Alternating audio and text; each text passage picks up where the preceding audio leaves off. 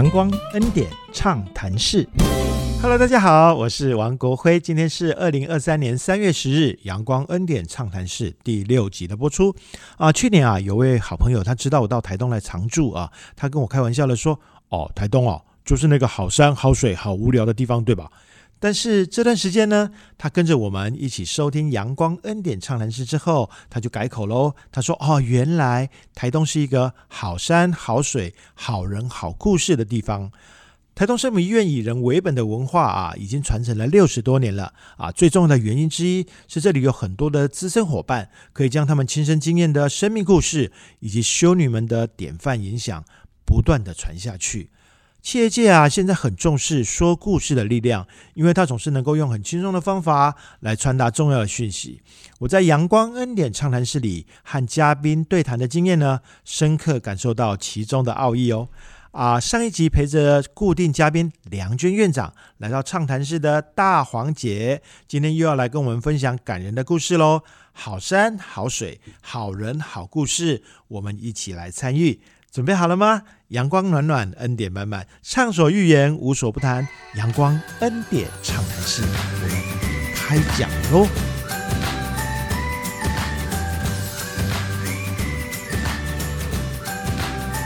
大家好啊！欢迎大家又回到阳光恩典畅谈室啊！我们上一集啊啊和院长邀请了特别嘉宾啊啊大黄姐，我们上一集不过瘾，所以我们继续邀请大黄姐来到我们的现场啊！所以我们先请院长跟我们打个招呼，我们再请大黄姐来跟大家 say hello 哈。好的，各位听众大家好。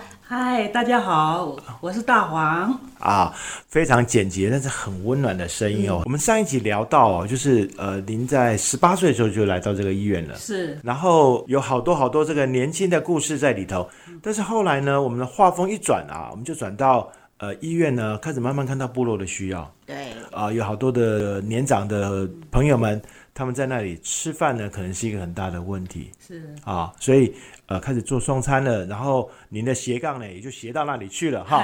虽然没有太多开车的经验。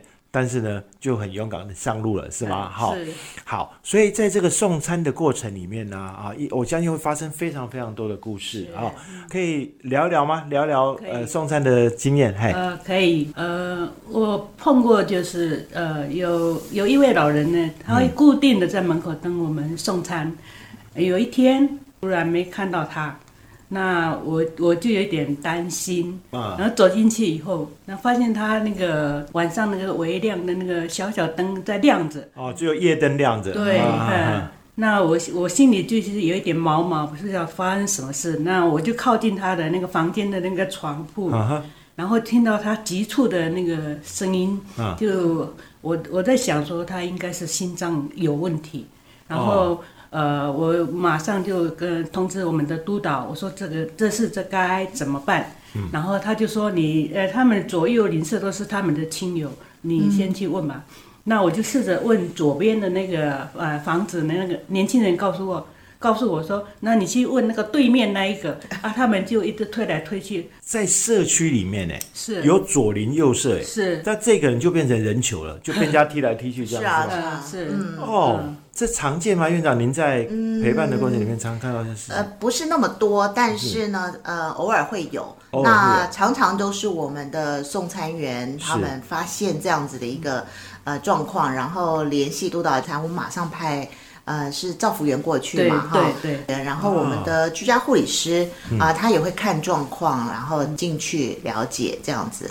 所以大王姐，您第一个是通知督导，督导第一个反应当然是寻求左邻右舍的帮助，因为左邻右舍对他生活可能会最了解。对，是吧？好，他也是亲戚，而且也都是亲戚，哦，也是亲戚啊。我们因为大部分在部落里头都是家族家族住在一起，但是不巧这次遇到的是一个人球的状态，大家都不敢碰，或者是怎么样，有各种顾忌，所以这时候后面就会有呃造福员过来，哦，会有造福员过来，所以其实那个时候十十几年前嘛，哈，对，那时候我们医院其实已经布建一个很完整的知识网络了。嗯，是我们因为开始做送餐服务，其实是一个呃，听众朋友大家也都很熟悉对对对我们常常聊到。很简单的一个初衷嘛啊，嗯。修女们看到大家没饭吃，然后我们就煮饭给你吃煮饭哎。给你吃这样子，然后就从一个、两个、三个，一直到现在上千个啊，嗯。这样子的一个过程，其实大概也有十几年的时间十几年的时间，呃嗯，我们送餐到现在有二十几年了。，OK，所以刚刚讲的这一这个案例呢，大概有十几年前。是哎，那那个时候我们已经算是相当健全了。送餐员是一个非常非常重要的一个角色，是，他必须有很多的判断、很多的专业的知识在里头。当然不是只是送信，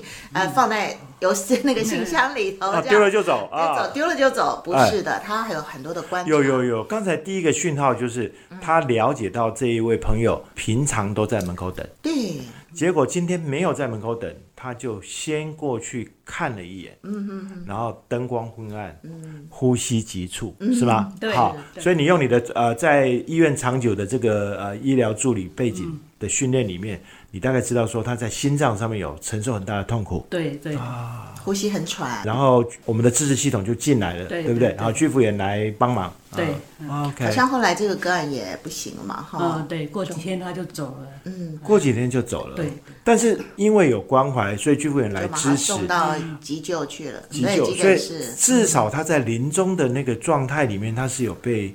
接受的，是。如果当时我们就是送餐啊，嗯。哎、哦人不在哦，哎便当来喽，来吃饭喽，然后就、就走了嗯就就走了。那我们真是说说不定会发生什么事。是是是，所以遇到这种啊、呃突发事件啊、呃我们就会产生一个这样的故事哦，这个实在是太奇妙。我们中山除了像这样偶发事件以外，你有没有什么长期观察，然后他需要特别的支持，呃，比较令人印象深刻的互动的？啊，对，我们有一位叫五斗先生，五斗先生，对对对啊，呃，因为他行动不方便，常年的呃卧在那个床，所以大小便都是在那个床。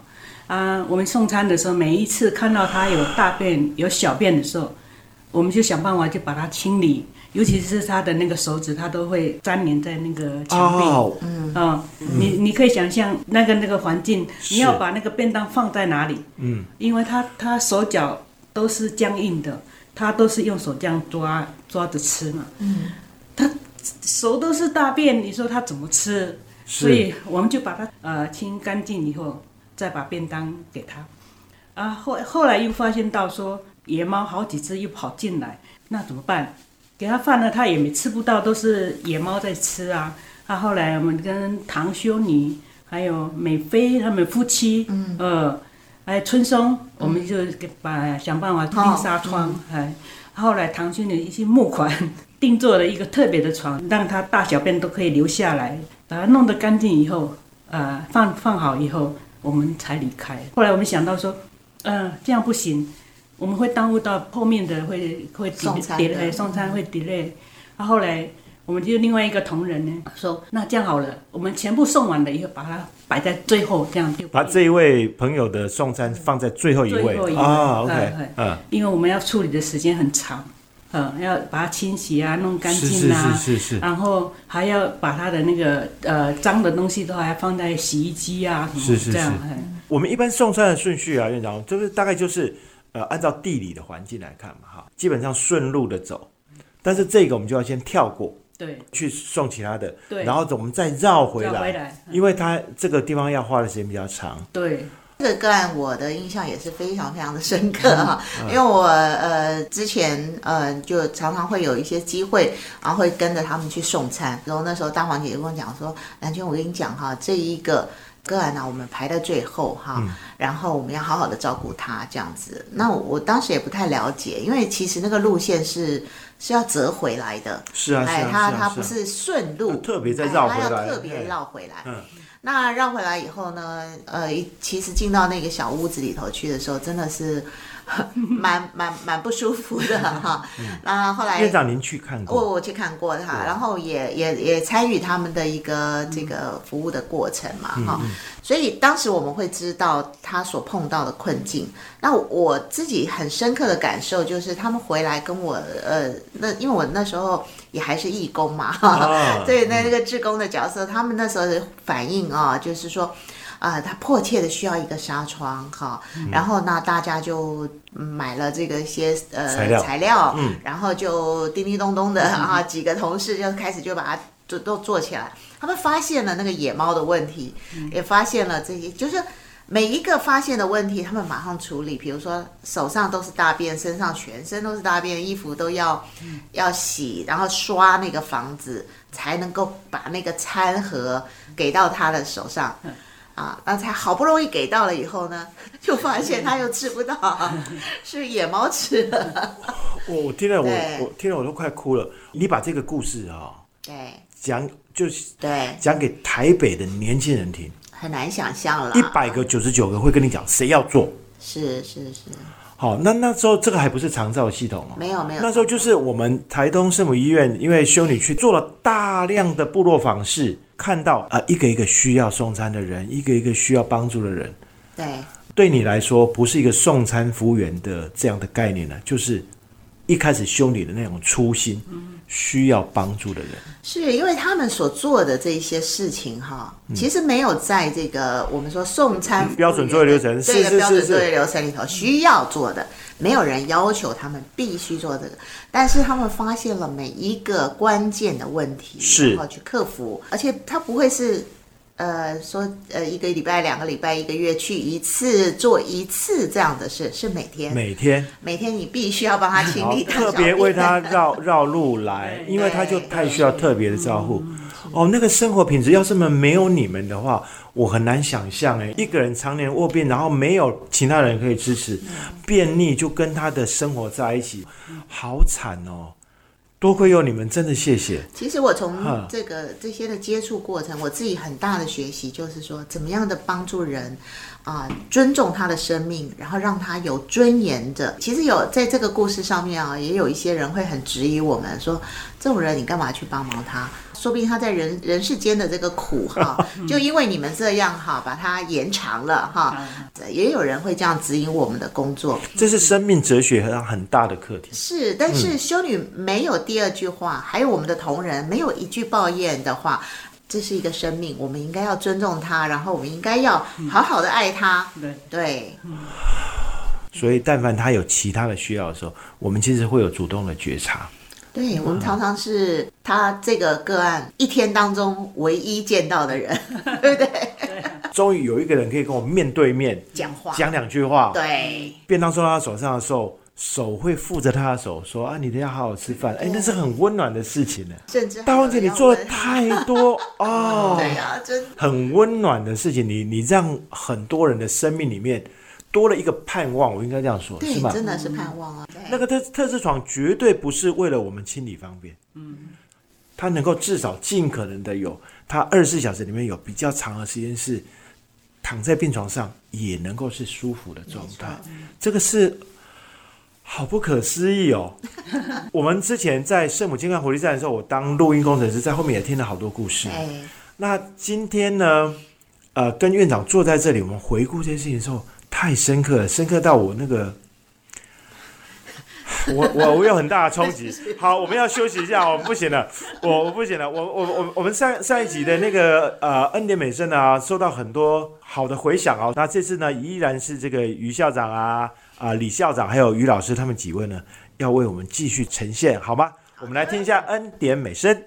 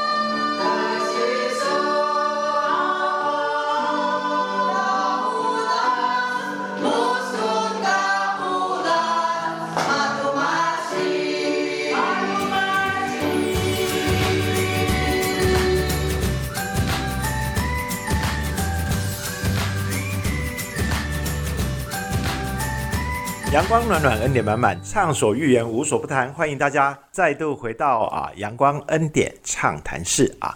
那我们刚刚在聊到说，哇，好多人他一天的盼望就是送餐员来，把便当交到他手上，给他一个亲切的问候，然后说你可以好好的用餐。对，就是我们在呃恩典美生之前，我们讲的只是其中几百个故事里面的两个而已。对啊，一个爱跟关怀的一个具体的行动展现。是，那我我在想说说这件事情，如果你是十八岁就做的话，相信绝对做不到这样的事，做不到。做不到哈。您在圣母医院工作的这个经历里面啊，谁是影响你最深刻的？哦，爱修女，爱修女，嗯，可以说爱科音爱修女。哎，可以说说看吗？她她是怎么样影响你的？哦，嗯，他就是有一次，他问我说：“你什么时候有空？”我说：“兄弟，嗯、什么事？他跟你讲道理吗？还是？没有没有。哦，OK，他说：“你可不可以陪我去一个地方？”我说：“哦，好啊。”呃，那一天呃，开车又下大雨，我们又到红叶部落那边，啊、到一间那个矮矮小小的那个茅他去那里干嘛？哦，他就是帮一个富人，然后就帮他清理他的身体啊啊，然后再帮他喂药啊，这样子。哦，他做完这个以后，他就把嗯把他的那脏的衣服啊、那个被子啊，就帮他洗。我看到的是艾修女蹲在地上，啊嗯，蹲一个大脸盆，然后就在那边搓洗衣服。哇，当时我我真的是不知道是我的泪水呢，还是雨水，因为那是当时雨水很大，所以。后来我看到爱心女，我说爱心女，我来洗，我来洗。他说不用，你就拿个扫把去呃扫扫地吧，这样。啊哦，那时候我也弄完了以后，我一直在旁边一个角落啊，一直哭，一直哭。嗯，我说，一个远从美国来的外国人，他替我们原住民做这些事，我真的是很感动，我也很难过。每次呃，就是回想这个过程的时候，我还是一样，我自己也是还是会掉眼泪。我真的是很佩服我们的那个艾修女。嗯，所以我现在在做的时候，我 我也是 很激动。啊，真的，你你没有亲历看到他这样做哦，你都不知道爱心的时候在做什么。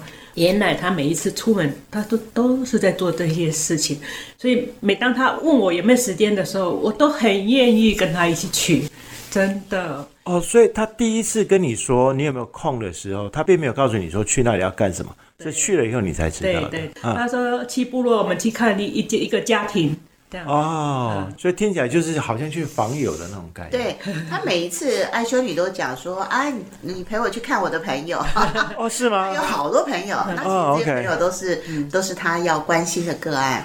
哦，所以呃，修女他们的观念，她把员工当成家人，对对对，然后她把这些要关怀的个案当成朋友，而不是呃你需要我的关怀，所以我去了，我是一个 helper，我是一个帮助者。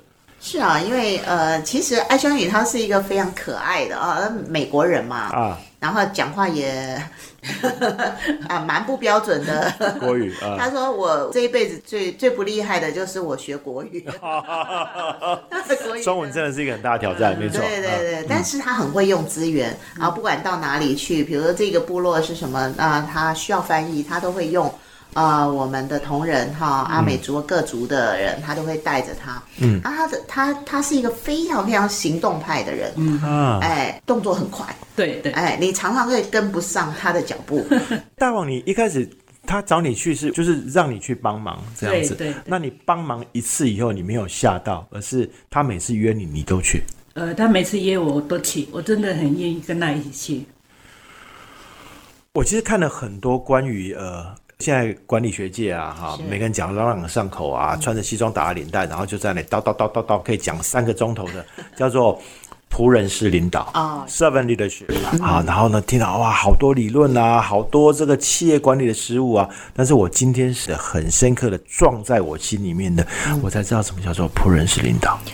是啊，其实我们看到爱修女哈，因为她的个子很小嘛，对对。哈但是她很具体的，她都做。你们大概可以想象，就是说修女她们穿的制服哈是，是非常洁白的，对对对，然后呢，她就戴上一个呃围裙，然后哇弄弄弄，甚至他把他的那个那个衣角哈，那个裙角哈，把它绑起来，打一个结，让他不要弄脏了他的。但是他他就是亲力亲为，对，亲力亲为，然后他给人就是一个很安定的感觉。是，哎，虽然他国语不怎么样哈，但是他结交了这个各式各样的朋友。那个时候的原住民的生活条件跟社会地位，对。相对于今天来说，其实是还是更辛苦的时候。好辛苦，好辛苦！这他们那个家庭很简单，又小小的，啊，呃，什么都没有，啊，对，哦，嗯，他也会带一些食物啊带过去，是是是是是。他在访视之前哈，最喜欢就是去采买，然后他就是要访视的时候，他就说。啊，这家有几个小孩哦，他对，哎，他他很会记这些，如数家珍。对，然后这家有几个小孩，那家怎么样？然后他爱吃什么？然后比如说什么什么孔雀香酥这边，他都哇记得很清楚。他喜欢吃什么样的东西？他真的把他们都当朋友哎。对，然后他一定要去杂货店，然后先去买，然后就就跟我讲，第第一家的哈，他要这个啊，这个我要送他们这个礼物。还有人喜欢吃肉松的哈，他就去买买买。那呃，他说，其实对我们来讲，可能稀松平常的事。他说，你要想哈，那个在部落哈，他们很难得很难得才会进城一趟啊，他们要买到这样的东西，要吃到一个肉松啊，就是非常非常不容易的事情。他说，我我今天要去看他，我知道他喜欢这个，所以我我我就买去这样子。他真的很可爱，很贴心哈。对呀，那他要出门的时候，他午餐呢，他备的很简单。啊，对，超简单，一个红萝卜一条，一个鸡蛋，一个鸡蛋，对，他的午餐就是这么简单。他买了肉松、孔雀香酥脆要送给别人，对，他自己搞一个水煮蛋，就自己就算了一餐。他就是一个胡萝卜，一个小小黄瓜，跟一个鸡蛋，他就呃，就是装在一个透明胶带。我兄弟，你你中午就吃这个？对呀，很好吃，很好吃。那大王你吃什么？呃，我那时候我有带个面包。哦，你至少是个面包。对。哦。然后他他他都会跟我们讲说，比如说因为访视都是一天，很远嘛，大家都要很很遥远的地方。然后那中午的时候，他都会跟我们讲说，我带你去野餐。哎，他一定要走到一个海边啊，OK，一个地方，然后坐下来安心，然后就是让自己稍微呃舒压一下，是是是是忙碌的这个法师的生活。是，然后他就拿出他美味的午餐，美味的 对对胡萝卜加黄瓜和水煮蛋午餐，一定是这样子，哦，对。院长，刚刚您提到那件事情其实蛮重要的，就是在辛苦的过程当中啊，他会找到一个空间是疗愈抒发自己的，对啊，是找到一个海边，就疗愈抒发自己，不是去哪里这个花钱买个 LV 包包哈。我们有一些贵妇说，她得到心灵的救赎。我的天啊，这什么东西？你来听听这个，这爱修女，她就只是很简单的在海边听听海浪的声音，对，看看一片美丽的风景，沉淀一下。然后呢，呃，海风徐徐吹着，然后他吃一个简单的，他说的口嘴巴里面说的美味的午餐，然后他就能够有满满的能量到部落去，再怎么脏的活他都干，再怎么辛苦的事情他都做。他真的是一个很很实际的人哈。比如说他到海边，他会告诉我们说，呃。他坐在哪一个石头上面哈，那个是最舒服的。那他可以选择一个哦。我记得我们那时候要进去一个深山部落的时候，他就会跟我们讲说：这边我们要停一下，我们要在这个地方先上厕所，因为进去以后你没有任何的地方可以上厕所了。对，这是回到刚才我们在讲这个医院的文化啊，就是你一定要先把自己照顾好来，你才有更大能量可以去照顾别人。是，所以。坐在海边这件事情对他来讲也算是一种喘息吧。是啊，是。然后呢，他在规划整个过程里面，哪里可以让他自己的生理的状态啊，能够调整到最好，免得去到那个地方的时候呢，还有很多某些着急的事情，你就没有办法全心的去照顾他的朋友。所以他是这么这么实际的人。我们一个故事一个故事或一个话题一个话题。都在把圣母医院的文化连缀在一起。怎么样以人为本呐？怎么样呃，先把自己照顾好来，然后我们有更大的能量可以去照顾别人啊？怎么样去体察别人的需要，而且是把对方当成自己的朋友？然后怎么样的把最多的资源放在他想要帮助人身上？是把一根胡萝卜和黄瓜，还有水煮蛋留给自己。对对对对，这样的一个修女就深深刻刻影响到你。对。你就会愿意说他啊，哪一天要去哪里的时候，说大王有没有空？有，马上就要去陪他。就算他现在不在台湾啊，陪着我们做这些事情，你也非常愿意去做这些他曾经留下来的影响，是吗？呃，我我我会，呃，现在就是有有时候堂兄你会带我出门，对，他也会带我到部落去。是是是是，在医院的突然间往生，我们也是半夜的就陪。过去那一家陪他们，陪他们，就是安慰他们做。到现在，呃，修女的访视，您还是非常积极的在参与的。对他，只要只要带我去的话。现在爱修女回到美国去了，是啊。那目前还是有几位修女在这边，然后，那我们也希望就是延续修女们的精神啊，因为呃，毕竟没有办法长时间的一直陪伴我们，但是我们怎么样的在我们的工作里头。把这样的一个精神留下来，然后传承下去，这是我们最期盼的。我我今天其实才深刻的懂到，我刚来台东的时候啊，院长和志宏跟我说：“哎，有没有机会弄一点教育训练？这样哈，就是那个教育训练是从修女他们那个时代开始，慢慢的往下走的时候，就很重视，而且最重视的事情。可是我发现这些教育训练可能不见得要在教室啊，像大黄姐这样子，她曾经。呃，经历过爱修女的养成啊，然后这么多的修女跟她一起的共事啊，对，其实医院的文化已经刻在她心里面了。所以大王您在这里啊，跟我们这些医院的所有的同仁，不管先来后到啊，在一起在这里相处，那个价值跟文化就会影响到大家。所以大黄姐是我们的大宝贝，哎，是是是是，非常非常珍惜的宝贝，在我们医院里面从事各式各样的服务，经历了好多好多的斜杠。半个世纪，我的天！所以，我们今天非常非常荣幸啊，我们用两集的时间呢，跟大黄姐呢一起回顾了一下你从十八岁来到这里的时候的状况，还有呢，我们在这中间呢摘取了几个美丽的故事来跟大家做分享。最重要的事情是能够去看到这个医院的文化是怎么样被形塑的，它的价值是怎么样深刻的啊栽种到每一个员工的心里面。是。好，我觉得这啊这集的那个很珍贵，很珍贵，而且我感受非常非常深刻。我们再一次呢啊，我们要谢谢大黄姐啊来到节目，感谢谢谢谢谢你们给我这个机会。哦，没有没有没有，我们非常开心能够听到你的故事，让我们一起期待我们下次呢还能够有更精彩的故事在我们的阳光恩典畅谈室。